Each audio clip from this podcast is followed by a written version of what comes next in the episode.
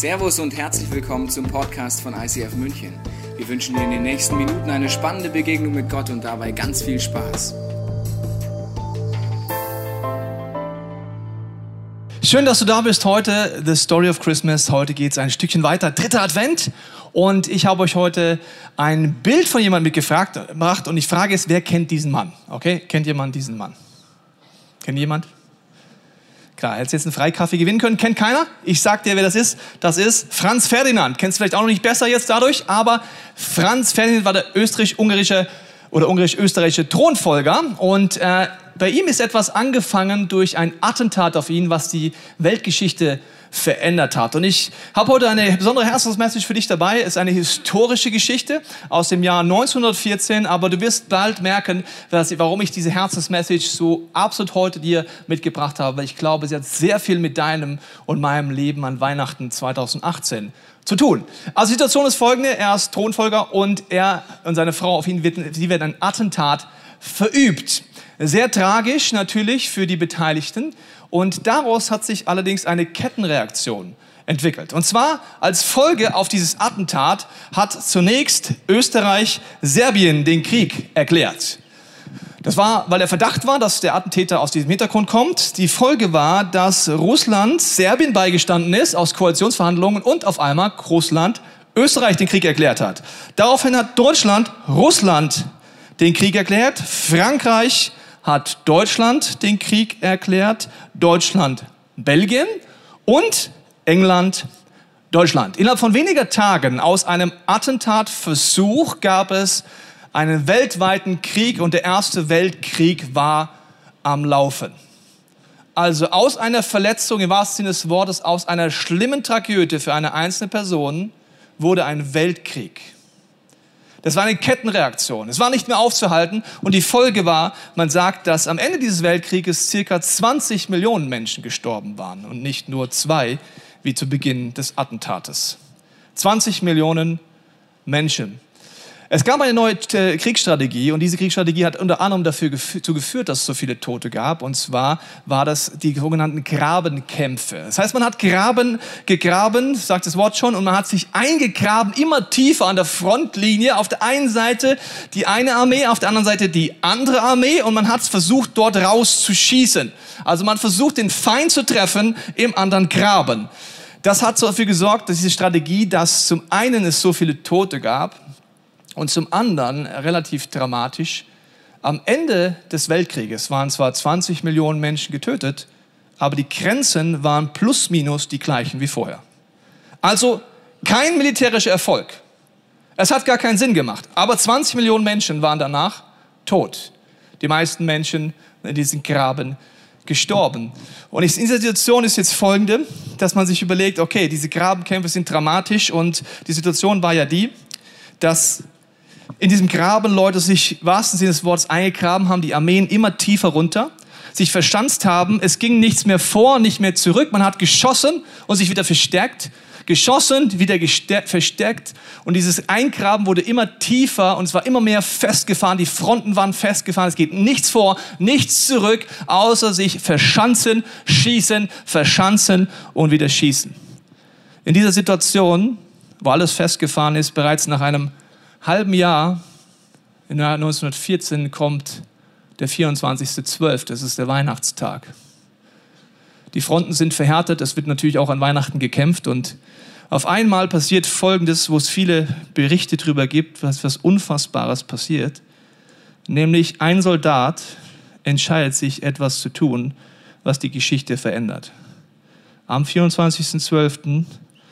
steht er langsam auf, ruft laut zur Front rüber, dass er nicht bewaffnet ist, kommt mit erhobenen Händen aus diesem Schützengraben hervor,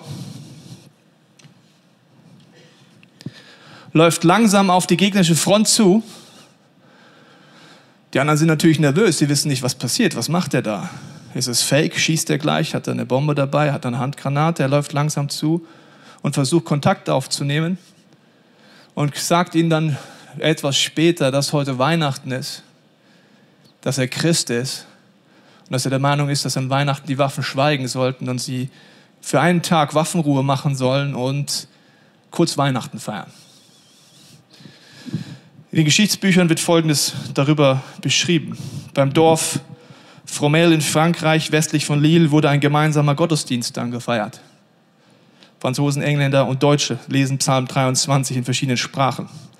Ein deutscher Leutnant, da ist niemand, berichtet in einem Brief, dass in seinem Sektor sogar Fußball gespielt wurde am 24.12. Wo wurde Fußball gespielt? Auf dem Schlachtfeld.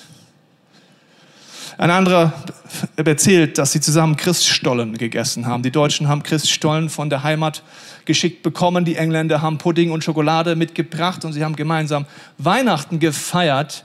Deutsche, englische und französische Soldaten am Ende haben sie Stille Nacht in drei Sprachen gesungen. Mitten auf dem Kampffeld. Es war, hier ist ein historisches Bild daraus. Ich habe dir ein Zitat mitgebracht, wo jemand das folgendermaßen beschreibt aus seinem Tagebucheintrag. Die Deutschen standen auf der einen Seite zusammen, die Engländer auf der anderen, die Offiziere standen in vorderster Reihe. Jeder hatte seine Kopfbedeckung abgenommen. Ja, ich glaube, dies war ein Anblick, den man nie wieder sehen wird. Ein Mann entscheidet sich, aus dem Graben aufzubrechen, den ersten Schritt zu machen, auf die gegnerische Front zuzulaufen. Die Folge ist, dass sie Weihnachten feiern und am nächsten Tag, 25.12., geht der Krieg einfach weiter. Gerade eben noch Weihnachten gefeiert, gerade eben noch Stollen gegessen, gerade eben noch Fußball gespielt, gerade eben Stille Nacht gesungen, Psalm 23 gelesen und am nächsten Tag alle zurück in die Graben, zurück auf Position und wieder in den Kampf rein. Die Soldaten sind in ihrem Graben und haben jetzt ein großes Problem. Sie kennen ihre Gegner. Sie wissen, auf wen sie schießen. Sie haben vielleicht Kinderfotos gesehen von dem Gegenüber. Sie wissen, dass Familien sind und es passiert etwas Historisches. Die kompletten Einheiten auf beiden Seiten weigern sich zu schießen. Die Offiziere haben ein Problem. Sie weigern sich zu schießen sagen, ich kann nicht schießen, ich kenne jetzt die Leute von da drüben, ich weiß, wer da drüben ist. Die Folge ist, die Offiziere entscheiden, mit der Armeeleitung die komplette Einheiten abzuziehen und auf andere Fronten zu schicken, weil da sie wieder kämpfen werden. Warum werden sie wieder kämpfen? Weil ich den da drüben im Graben nicht kenne. Und sie werden wieder töten und wahrscheinlich sind fast alle gestorben, die damals dabei waren, weil es waren ja insgesamt 20 Millionen Toten. Seitdem gibt es ein Gesetz in der Armee und es lautet Verbot der Verbrüderung. Seit diesem Vorfall ist in der Armee verboten, mit dem Feind sich zu verbrüdern. Warum? Wenn ich den Feind kennenlerne, werde ich nicht mehr schießen. Es ist verboten in Armeen, den Feind kennenzulernen, weil die Folge ist, ich werde nicht mehr töten. Nur jemand, den ich nicht kenne, kann ich töten. Wenn ich deine Geschichte kann, nicht mehr. Was hat diese Geschichte? Ich habe sie gesagt, sie ist historisch. 1914, was hat es im Jahr 2018 mit uns zu tun? Ich glaube, wir sind in einer ähnlichen Situation. Wir schießen nicht mit Waffen, wir schießen mit Worten und unsere Graben sieht man nicht da, sie sind in unseren Herzen, sie sind nicht äußerlich sichtbar, aber wir sind in Konflikten. Wir streiten uns und ich weiß nicht, was es bei dir ist. Es können verschiedene Sachen sein, wo du in einem Graben drin bist. Aber ich merke immer wieder, dass diese Grabenkämpfe genau eins zu eins weitergehen. Ich mache dir ein paar Beispiele. Wo können wir uns eingraben? Wo können wir immer tiefer gehen? Wo können wir mit Worten und Taten schießen? Aus dem einzigen Grund, weil wir unser Gegenüber nicht kennen. Ein Beispiel hat mit diesen Dingern hier zu tun, zum Beispiel Social Media. Auf Social Media kann ich mich eingraben in meiner Meinung, in meiner Vorstellung, in meiner Weltsicht, in allem, was ich bin, in meiner Partei, die ich wähle, kann mich immer tiefer eingraben und dann rüberschießen. Durch Kommentare, durch Hasskommentare, was auch immer. Warum? Ich kenne den da drüben gar nicht, aber ich habe eine Meinung über ihn, er ist mein Feind. Es kann Social Media sein, es können WhatsApp-Gruppen sein, wo das passiert. Warum? Ich sehe dich nicht wirklich, also kann ich dich angreifen. Das Erschreckende ist, dass wir genauso feststecken in unserem Grab, wo wir uns eingegraben haben, in unserer Meinung verfestigt haben und dort feststecken und uns gar nicht merken, dass wir angreifen unser Gegenüber. Das gleiche ist in unserem schönen Land mit Parteien. Wenn du dir anguckst, was unser Land sich gerade verhält, wenn du gewisse Parteien wählst, reden wir nicht mehr miteinander. Es gibt so eine Partei, gell, die gerade oft gewählt wird.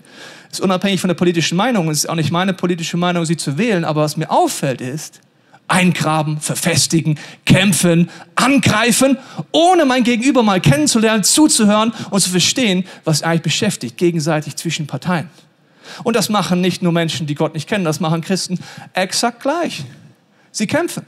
Oder Christen, wo wir auch das sehr schlecht oder sehr gut in Anführungsstrichen ironischerweise sind, ist zwischen Kirchen. Zwischen Denominationen, da gibt es katholische Kirche, evangelische Kirche, die kennst du vielleicht noch, dann gibt es die Brüdergemeinde, die Pfingster, die Baptisten, die Leo-Charismatischen, wie ich immer nenne, ICF, kleiner Scherz, nicht Leo-Charismatisch, so sind wir nicht, ein Witz.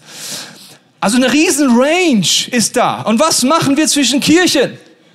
Verschanzen, eingraben, festig in der Meinung. Ich kenne zwar keinen Katholiken, aber ich bin gegen Katholiken. Ich kenne zwar keinen Charismatiker, aber ich bin gegen Charismatiker. Ich kenne zwar keinen aus der Brüdergemeinde, aber ich bin gegen Brüdergemeinde. Ich kenne zwar nicht den Pastor vom ICF, aber die YouTube-Sachen finde ich scheiße. Was auch immer. Wir graben uns ein, verfestigen uns und kämpfen und fighten über Theologie. Die ganze Kirchengeschichte ist voller Leid. Warum? Wir sind gut drin, uns zu vergraben, zu verschanzen, immer fester zu werden, immer mehr einzugraben und zu sagen, ja, meine Perspektive stimmt, dann schieße ich mal rüber. Das Problem ist, es braucht jemand, der den ersten Schritt macht. Man weiß nicht, wie der Soldat hieß, der es gemacht hat, aber überlegt dir mal, was der gemacht hat. Der wusste nicht, ob er gleich umgeschossen wird. Der wusste nicht, ob er es überlebt, wenn er jetzt da rausgeht mit erhobenen Armen und sagt, lass uns Frieden einführen. Wenn du aus deinen Gräben aussteigst, geht es dir so wie dem Soldaten. Du fühlst dich erstmal nicht wohl. Du gehst aufs Schlachtfeld raus und hoffst, dass das irgendwie klappt. Aber der erste Schritt ist wichtig. Das heißt, die Lösung ist, jemand muss den ersten Schritt wagen, egal wo, in welchem Konflikt. Den ersten Schritt auf den anderen zu. Ihn mal kennenlernen. Wer ist das? Das gleiche siehst du zwischen Moslems und anderen Menschen. Was wäre, wenn du deinen muslimischen Nachbarn einfach mal zum Tee einlädst, anstatt über ihn eine Meinung zu haben? Das siehst du überall in unserer Gesellschaft. Gläubig, nicht gläubig. Jemand muss den ersten Schritt machen. Jesus Christus ist den ersten Schritt gegangen. Wir, gegangen. wir feiern Weihnachten, dass Mensch, Gott Mensch wird. Das ist kein, es gibt keinen größeren Schritt, den Gott gehen kann. Er ist den ersten Schritt auf uns Menschen zugegangen, mit dem Ziel, uns zur Versöhnung zu zeigen, uns zu zeigen, wie wir aus unseren Graben rauskommen. Der zweite Schritt ist genauso wichtig. Wir müssen unsere Waffen niederlegen. Unsere Waffen sind nicht Pistolen, unsere Waffen sind Emotionen. Und mit diesen Waffen schießen wir um uns herum, aufgrund von Bitterkeit, aufgrund von Hass, Wut, von Angst. In unserem Land gibt es wieder viel Angst vor Ausländern. Ist dir aufgefallen? Woher kommt die Angst? Aus diesen Gräben. Ich kenne gar keinen aus Syrien, aber ich habe was im Fernsehen gesehen. Ich kenne gar keinen aus einem Land, wo Leute gerade flüchten, aber ich habe was gehört. Und wir graben uns immer tiefer ein. Die Angst sorgt dafür, dass wir angreifen, vielleicht sogar mit Taten auf unsere Straßen wieder in Deutschland. Warum? Wir machen genau das Gleiche wieder. Angst ist übrigens der schlechteste Ratgeber, den du haben kannst, aber es ist eine Waffe, die in dir ist und die wird andere zerstören. Die Waffe niederlegen heißt, dass Jesus dir anbietet, dass du seine Emotionen bei ihm lassen kannst und sie nicht auf diese Schlachtfelder deiner Konflikte neu austragen musst.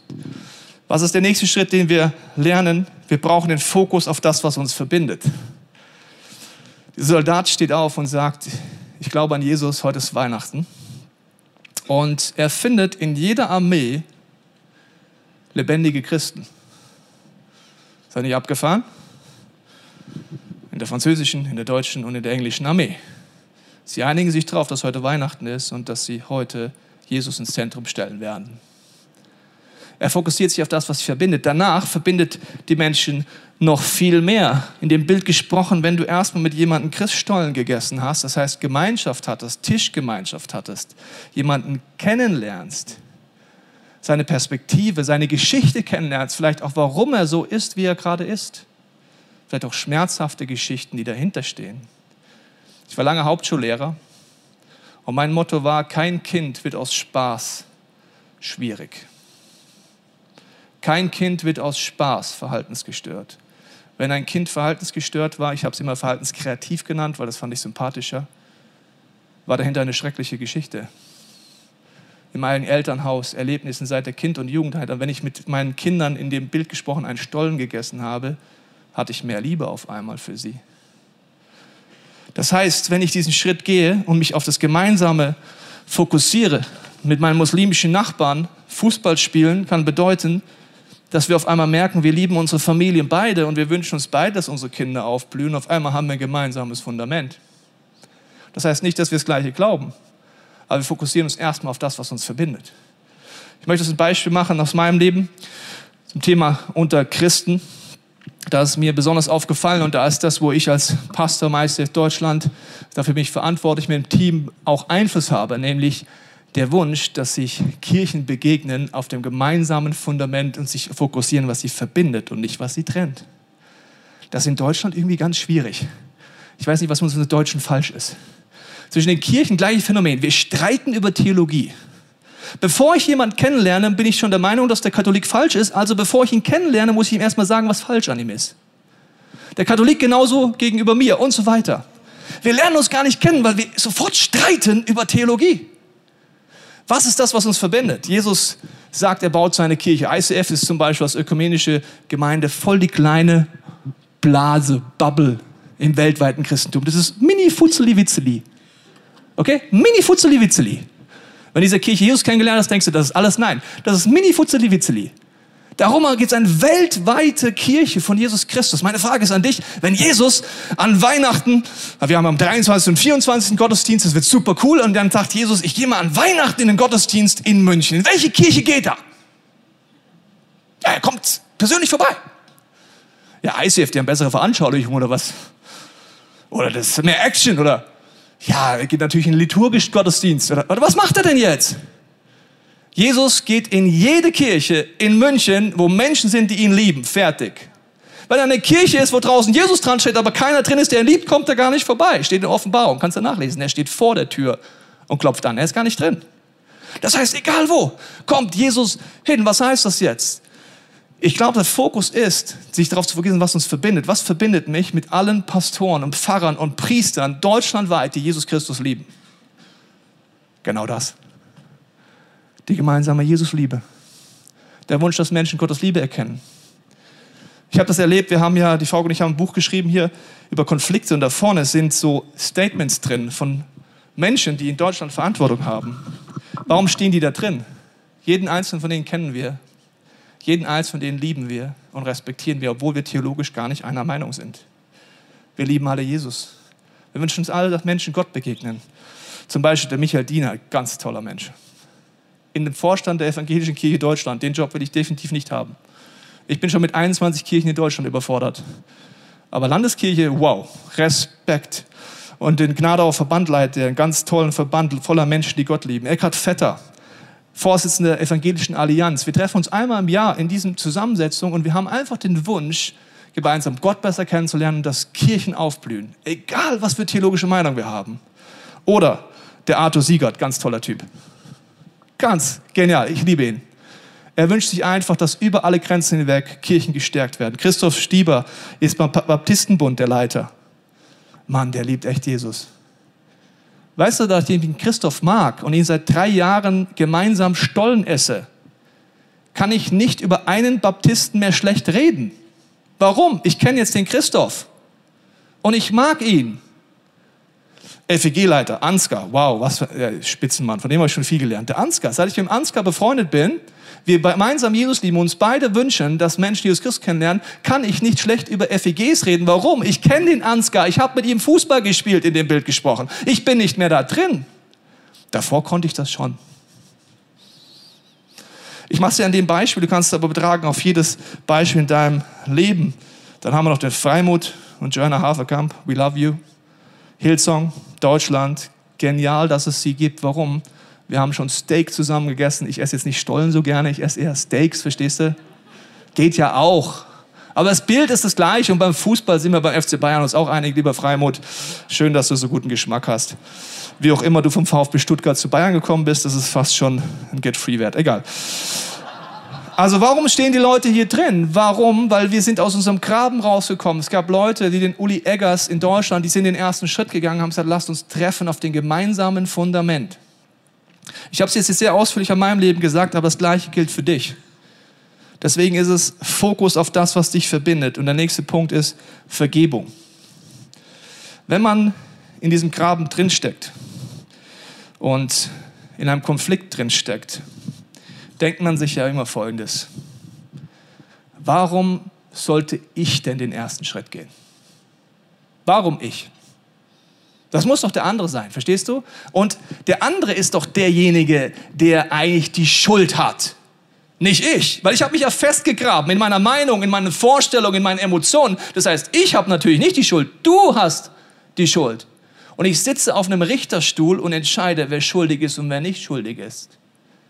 Jesus lädt uns ein und sagt, deswegen ist Gott Mensch geworden, um es zu zeigen, dass nur Gott auf den Richterstuhl gehört. Wenn du dich entscheidest zu sagen, Gott, ich verlasse den Richterstuhl und du entscheidest eines Tages, was gerecht ist und nicht mehr ich, ist es die entscheidende Voraussetzung, warum du den ersten Schritt machst. Solange du Richter bleibst, gibt es eine unangenehme Bibelstelle, da heißt es, mit dem Maß, mit dem du misst, wird Gott dich messen. Ich wiederhole es nochmal für alle die, die das schon tausendmal gehört haben, aber noch nicht ernst genommen haben. Mit dem Maß, mit dem du misst, also mit dem du andere richtest, wird Gott dich richten. Und schon denke ich mir, keine gute Idee. Also ich bin Gott dankbar, dass er eines Tages auch über mich entscheidet und dass er gerecht ist und nicht ich das machen muss. Das heißt, das erste ist auf Richterschule und jetzt kommen ganz wichtige Punkte. Vergeben bedeutet nicht vergessen. Viele Leute denken, ja, ich kann nicht den ersten Schritt machen, weil ich kann nie vergessen, was du mir angetan hast. Vergeben bedeutet nie vergessen. Du wirst immer wissen, was passiert ist. Er wird nicht Gott mit dem Radiergummi kommen und so Hirnwäsche machen und so, krass, ich weiß nicht mehr, was war vor 18. Lebensjahr. Du wirst immer wissen, was passiert ist. Aber es gibt einen entscheidenden Unterschied. Wenn du zu Jesus Christus kommst, ich erkläre dir gleich genauer, wie es geht, wird dir helfen, deine Emotionen, deinen Wut, deinen Hass und alle Zerstörung von dir zu nehmen. Dass du geheilt bist, du wirst aber immer noch wissen, was war. Vergeben ist deswegen nicht vergessen, das ist aber auch nicht der nächste Punkt. Vergeben ist nie fair. Wenn du im Graben feststeckst, in dem Graben gegenüber anderen Menschen, vielleicht in deiner Arbeit, in deinem Studium, in deiner Kirche, in deiner Small Group, egal wo, oder an Weihnachten, wenn du nur dran denkst, wird dir schon schlecht, wenn du an deine Familie denkst, weil diese Kerben ganz tief sind, denkst du, es ist doch nicht fair, wenn ich vergebe. Vergeben ist nie fair. Epheser 4 heißt es stattdessen, seid freundlich und mitfühlend zueinander und vergebt euch gegenseitig, wie auch Gott euch durch Christus vergeben hat. Mein Vorbild für Vergebung ist nicht Fairnesspreis der UEFA, sondern Jesus Christus. Stell dir vor, Gott würde mit dir den Fairnesspreis anwenden. Du gehst zu Gott mit deinen Sünden und bei jedem Grabenkampf bist du ja auch beteiligt. Irgendwie schießt du ja auch. Ah, ich habe nur zurückgeschossen. Egal, wenn es tödlich war, war es tödlich. Okay, jetzt sagst du, okay, lass uns fair sein, Gott. Vergib mir nur die Sünden, wo es fair wäre, dass du es mir vergibst. Was macht er dann? Ist es fair, dass Jesus für dich am Kreuz sterben musste? Ist es fair, dass Gott sagt, ich nehme alles zu mir, was ich... Vergebung ist nie fair. Das heißt, wenn du darauf wartest zu vergeben, bis es fair ist, hast du wahrscheinlich noch nie die Vergebung von Jesus Christus erlebt, weil die ist einfach gern geschenkt, die ist Gnade. Das Interessante ist, bei anderen Leuten wünschen wir uns oft Dinge, die wir uns selber für uns nie wünschen würden. Zum Beispiel, wenn uns jemand verletzt, denken wir, das ist nicht fair, das kann ich nicht vergessen, das werde ich dir nachtragen. Jetzt lass uns das Gleiche auf uns übertragen. Was ist, wenn es uns passiert? Da wünschen wir uns Gnade, oder? Barmherzigkeit. Ein Neuanfang. Aber bei anderen nicht. Bei anderen, also bei anderen, die müssen leiden. Aber ich, merkst du das? Wenn du an Weihnachten nicht nur Weihnachten feierst, sondern dies Jahr sagst, Jesus, ich will Weihnachten erleben, wirst du Gott begegnen und er wird dir zeigen, wie er dir vergibt und das ist die Voraussetzung, wie du wieder vergibst. Und so frei werden kannst. Und noch ein Punkt, vergeben ist nicht zwangsläufig versöhnen. Es kam mal eine Frau von mir vor einiger Zeit an Weihnachten und die hat mir erzählt, weißt du was, Tobias, ich war jahrelang in einer Ehe, wo mein Mann mich geschlagen hat. Und ich habe immer gedacht, als Christ muss man ja vergeben. Also habe ich vergeben, wurde wieder geschlagen, habe vergeben, wurde wieder geschlagen, habe vergeben, wurde wieder geschlagen. Bis sie eines Tages gemerkt hat, dass das eine Lüge ist. Weil vergeben und versöhnen sind zwei ganz andere Sachen. Vergeben heißt, ich entscheide mich, die Schuld und die Last bei Gott zu lassen. Versöhnen heißt, wir gehen gemeinsam in die Zukunft. Wenn es eine Person in deinem Leben gibt, die weiter im Graben bleibt und weiter auf dich schießt und niemals umkehrt, sondern dich zerstört und andere, heißt es nicht, dass du mit der Person in die Zukunft gehen musst. Aber vergeben über deine Emotionen loswerden, deine Lasten loswerden und erstmal diesen Schritt zu gehen. Die Frage ist jetzt, wie mache ich das jetzt an Weihnachten? Und was heißt, dass Gott den ersten Schritt gemacht hat? Ich möchte es dir an vier Symbolen erklären, weil die helfen dir auch, diese Reaktion zu machen, dass du die Kraft hast, aus deinem Graben rauszukommen. Das erste Symbol ist ein Herz, weil wenn du mich fragst, was der Sinn des Lebens ist, ich habe lange darüber studiert, philosophiert, die Bibel gelesen und ich habe es folgendermaßen für mich zusammengefasst. Der Sinn des Lebens ist Liebe. Und zwar Gott zu lieben, mich zu lieben und meinen Nächsten zu lieben. Meine Herausforderung ist, dass ich das oft nicht hinkriege. Das kriege ich nicht mal bei meiner Familie hin, nicht mal bei meiner Frau oder meinem Sohn kriege ich hin, immer aus Liebe zu handeln, sondern ich handle oft nicht aus Liebe. Was bedeutet, dass ich verfehle das Ziel Gottes für mein Leben, nämlich Gott ist Liebe und er möchte Liebe in mir wirken lassen. Das nennt die Bibel Sünde. Das heißt, wenn ich nicht aus Liebe zu meiner Frau handle, zerstöre ich. Durch Taten oder durch Worte. Wenn ich nicht aus Liebe zu mir handle, zerstöre ich mich selber. Wenn ich nicht aus Liebe zu meinem Nächsten handle, zerstöre ich diese Beziehung. Das nennt die Bibel Sünde. Und deswegen ist Jesus ans Kreuz gegangen. Jesus ist nicht nur Mensch geworden an Weihnachten, sondern Ostern ans Kreuz gegangen, um alles, was du selber nicht aus Liebe getan hast und die Schuld in deinem Leben auf dich zu nehmen, aber auch wo andere lieblos dir gegenüber waren und sind und dich zerstört haben und sich dahin gebracht haben, dass du in so einem Graben sitzt und dich immer tiefer einkrebst. Dafür ist Jesus am Kreuz gestorben, um die Entlastung deiner Gefühle, deiner die, all die Zerstörungswucht zu erleben. Und das ist die Hoffnung, der Anker, um den es am Ende vom Tag geht. Das heißt, wenn wir in unseren Graben drin sitzen, wir uns immer tiefer reingraben, kann diese Message heute helfen, mal Gott die Frage zu stellen, wo bin ich in einem Graben drin? Wo bin ich festgefahren? Meine Gedanken, in meinen Emotionen. In welchen Beziehungen ist es so? Und wie will Gott dich da rausführen? 2. Korinther 5, 18 heißt es dazu. All dies verdanken wir Gott, der uns durch Christus mit sich selbst versöhnt hat. Er hat uns beauftragt, diese Botschaft überall zu verkünden. Und so lautet sie. Gott ist durch Christus selbst in diese Welt gekommen, das feiern wir an Weihnachten. Und hat Frieden mit ihr geschlossen, das passiert an Ostern, indem er den Menschen ihre Sünde nicht länger anrechnet. Gott sei Dank ist es nicht fair. Gott sei Dank können wir es uns nicht verdienen. Gott sei Dank hat das nichts damit zu tun, dass wir Richter sind. Gott hat uns dazu bestimmt, diese Botschaft der Versöhnung in die ganze Welt zu verbreiten. Jesus ist am Kreuz gestorben, um dich zu versöhnen. Hast du Krieg mit Gott? Ja. Wenn Zerstörung in deinem Leben ist und du zerstörst, sagt die Bibel, bist du nicht versöhnt mit Gott. Sein Wesen ist nämlich Liebe. Wenn du Jesus Christus annimmst aus reiner Gnade und es anwendest auf all deine Beziehungen, dann bist du wieder versöhnt mit Gott, mit seiner Liebe und mit seinem Wesen. Ich möchte dich heute challengen, egal wie gut oder schlecht du Gott kennst, was wäre, wenn du sagst, 2019 gebe ich Gott zum ersten Mal oder neu die Chance, mich wirklich zu verändern? Mich aus meinen Graben rauszuholen, aus meiner Zerstörung rauszuholen. Ich rede darüber nicht über Gottesdienstbesuche. Ich rede darüber, Gott wirklich die Möglichkeit zu geben.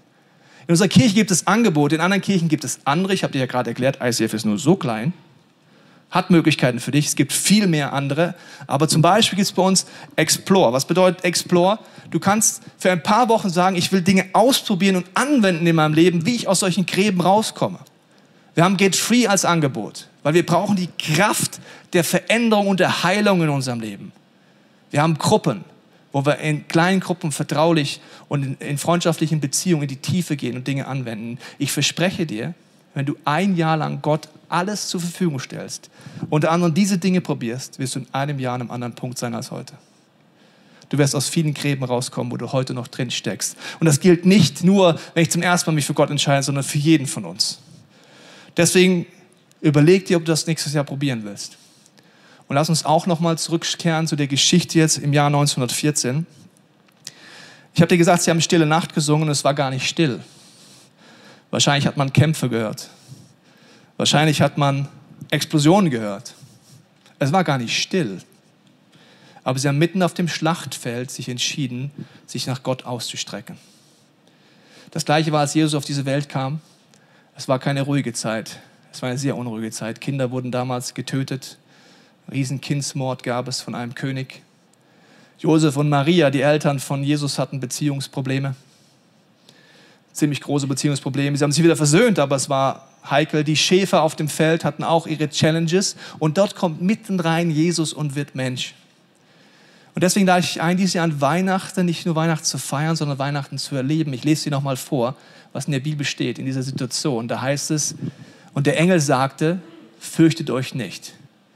Wovor haben wir Angst? Wir haben Angst, aus dem Graben rauszukommen. Wir haben Angst, der Erste zu sein. Wir haben Angst, einen Schritt der Versöhnung mit Gott oder Menschen zu gehen. Ich verkündige euch eine Botschaft, die das ganze Volk mit großer Freude erfüllen wird. Heute ist für euch in der Stadt, in der schon David geboren wurde, der versprochene Retter zur Welt gekommen. Es ist Christus der Herr. Und daran werdet ihr ihn erkennen. Das Kind liegt in Windeln gewickelt in einer Futterkrippe. Jesus ist der Retter. Mein Wunsch ist für dich, egal wie gut oder schlecht du Gott kennst, dass wir dieses Jahr an Weihnachten diesen Retter besser kennenlernen. Es hört nie auf, egal wo du stehst. Und deswegen möchte ich gleich mit uns etwas machen, was ein besonderer Moment ist. Ich werde gleich beten und wenn du magst, kannst du mitbeten und danach werden wir gemeinsam Stille Nacht singen. So wie damals auf diesem Feld, auf diesem Schlachtfeld. Und so wird es für uns auch sein. Im ersten Schritt ist jetzt während diesem Lied nichts gelöst. Du hast immer noch die gleichen Konflikte, du hast immer noch die gleichen Gräben, du hast immer noch die gleichen Emotionen. Aber so wie damals sich die Beteiligten entschieden haben, sich Jesus zu nähern auf diesem Schlachtfeld, kannst du es auch machen. Wenn du bei diesem Song merkst, du hast den Wunsch, wieder neu oder zum ersten Mal zu sagen, Jesus, ich danke dir dafür, für Weihnachten. Ich danke dir, dass du Mensch geworden bist. Kannst du dann während diesem Song dein Handy rausnehmen und ein Licht anmachen. Und das ist das Licht, das damals der Soldat angezündet hat durch sein Verhalten.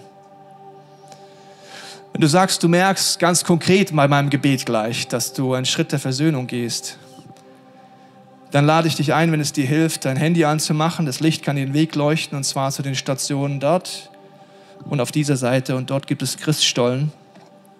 Und für dich kann das symbolisch sein, dass du ein Stück davon isst und damit sagst, Jesus, ich will eine Person sein, die Versöhnung bringt. Weil Gott sagt, du bist ein Botschafter der Versöhnung, egal was das bedeutet. Und vielleicht ist das für dich der Moment oder du bleibst einfach an deinem Platz stehen oder sitzen und singst dieses Lied. Wenn du magst, bete mit mir gemeinsam.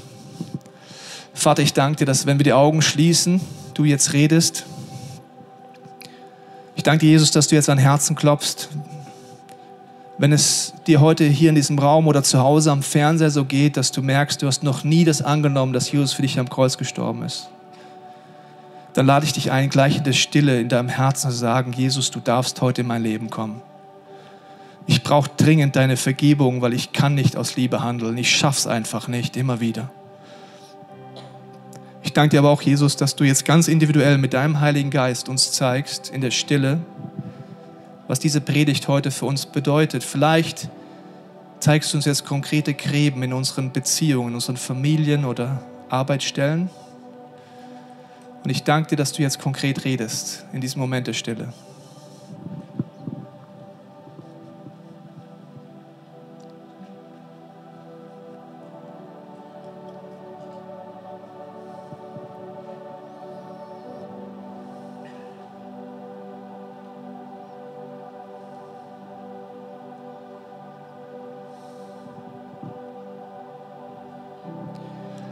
Jesus, ich danke dir, dass wir, so wie die Soldaten damals, mitten auf dem Schlachtfeld unserer Konflikte und unserer Gefühle, auch wenn wir unseren Beziehungen immer noch in dem Bild gesprochen, die Schüsse hören und die Explosionen in der Ferne, dass wir heute uns fokussieren können auf das, was du bist, dass wir dieses Lied singen können, Stille Nacht, im Glauben für unser Leben. Ich danke dir, dass du heute Leuten zeigst, dass wir unser Licht am Handy anmachen können dass du anderen Leute einlädst, symbolisch den Stollen zu essen als Botschafter deiner Versöhnung.